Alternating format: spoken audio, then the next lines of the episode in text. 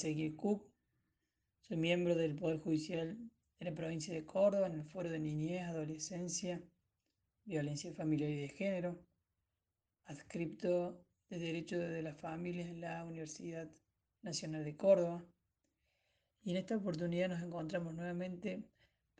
para analizar un recurso extraordinario de inaplicabilidad de ley en la causa número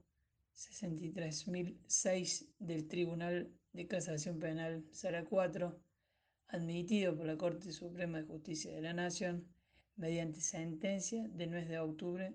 del año 2019. La Suprema Corte de la Provincia de Buenos Aires desestimó por inadmisibles los recursos de inaplicabilidad de ley y nulidad interpuestos por la defensa contra la sentencia de la Sala 4 del Tribunal de Casación Penal, que rechazó el recurso de casación deducido contra la condenada a dos años de prisión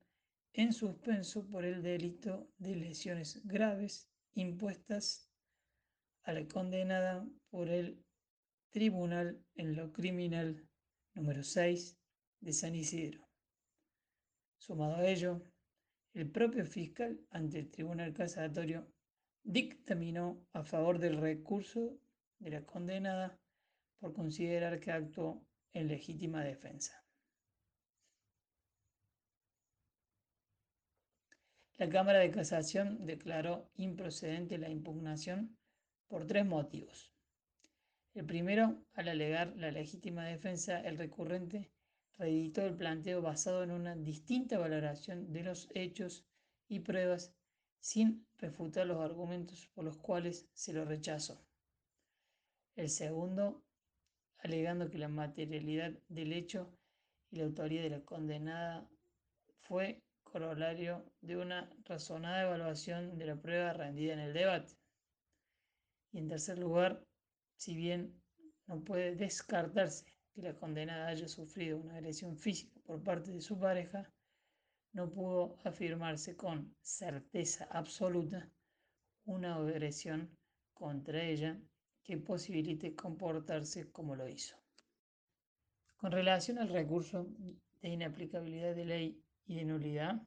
el AUCO consideró que no superaba el límite establecido por los artículos 484 y 494 del Código Procesal de la provincia de Buenos Aires. En tanto, la vía constituía un carril idóneo para canalizar cuestiones federales y que la falta de adecuado planteamiento, de la arbitrariedad alegada exirrúa su obligación de ingresar a su conocimiento. Asimismo, la Corte Suprema de Justicia de la Nación dejó sin efecto la sentencia que rechazó los recursos extraordinarios locales deducidos contra la desestimación del recurso de casación por el cual se cuestionó la condena de la imputada por el delito de lesiones graves en perjuicio de su pareja, sin analizar la legítima defensa con perspectiva de género. Este fallo presenta algunos ribetes particulares ya que los temas vinculados a la admisibilidad de recursos locales resultan ajenos a la vía del artículo 14 de la Ley 48 por revestir carácter procesal. Pero, por los precedentes de Estrada y Dimacio de la Corte Suprema de Justicia de la Nación, las limitaciones de orden local no pueden ser invocadas por los tribunales superiores de justicia provinciales para rehusar el abordaje de cuestiones federales sometidas a su conocimiento. Si bien las resoluciones donde los máximos tribunales provinciales deciden sobre la procedencia de recursos extraordinarios de carácter local no son revisables en la instancia del artículo 14 de la Ley 48, esta regla puede ceder con fundamento en la doctrina de la arbitrariedad y ante supuestos de excesivo rigor formal susceptibles de menoscabar la garantía de defensa en juicio y el debido proceso legal. Sumado a eso, conforme al artículo 31 de la Constitución Nacional, las legislaturas provinciales no pueden vedar el acceso a la Corte Suprema de Justicia de la Nación por cuestiones tales como monto de la condena, grado de la pena por la materia u otras razones análogas.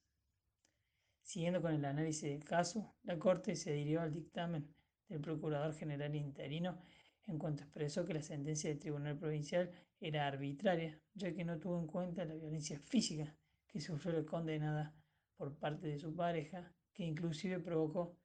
que la misma tuviera que irse de la vivienda luego de tener que introducirle un cuchillo en el abdomen a su expareja, con quien todavía convivía a pesar de la disolución del vínculo de pareja, luego de las brutales agresiones físicas que sufrió la condenada durante varios años. En este caso, el motivo que generó la penetración del cuchillo en su abdomen fueron las eh, brutales golpizas en el estómago y en la cabeza, además de empujones. Todo eso fue constatado en autos, que deberían haber sido cuestiones valoradas por los tribunales provinciales como causas de justificación del accionar de la condena y consecuentemente haber analizado la situación con una visión transversal de género.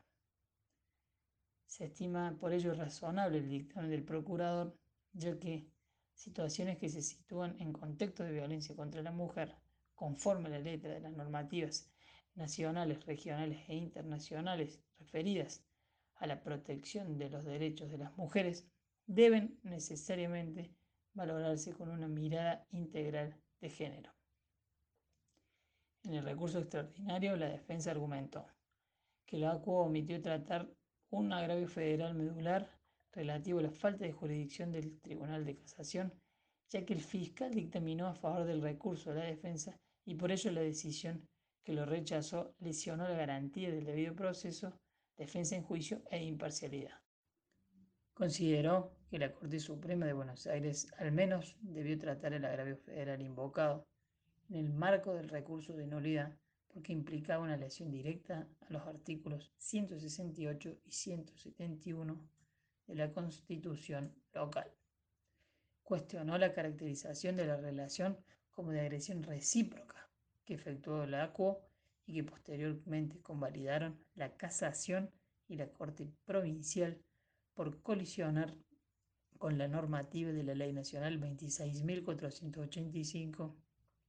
la Convención de la CEDAW y la Convención de Belén do Pará. Cuestionó la forma en que determinó el hecho y desatendió la doctrina del presidente Leiva, que estableció que en un contexto de violencia de género, al apreciar los presupuestos de legítima defensa, los jueces deben seguir el principio de amplitud probatoria consagrado en los artículos 16 y 31 de la nombrada Ley 26.485.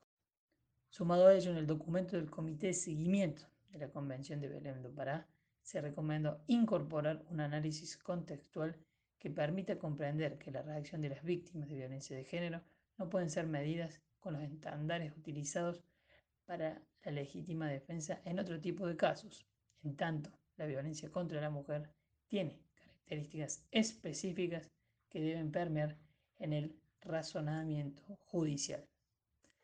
Es por ello que se estima acertado el dictamen del Procurador de la Nación y que luego hizo suyo la Corte Suprema, ya que para los casos en contexto de violencia de género contra la mujer, los sentenciantes deben evitar un excesivo rigor formal y dar un plus para resolver con perspectiva de género, teniendo en cuenta el motivo o el origen real por el cual se cometieron este tipo de ilícitos en concordancia con las normativas nacionales, regionales e internacionales de protección contra los derechos de las mujeres, máxime si las mismas ostentan jerarquía constitucional independiente del fuero en el que estemos y resaltando nuevamente las palabras del Comité de la Convención de Belén do Pará, quien recomendó incorporar un análisis contextual que permita comprender la reacción de las víctimas de violencia de género no pueden ser medidas con los estándares utilizados para la legítima defensa en otro tipo de casos, en tanto la violencia contra la mujer tiene características específicas que deben permear en el razonamiento point.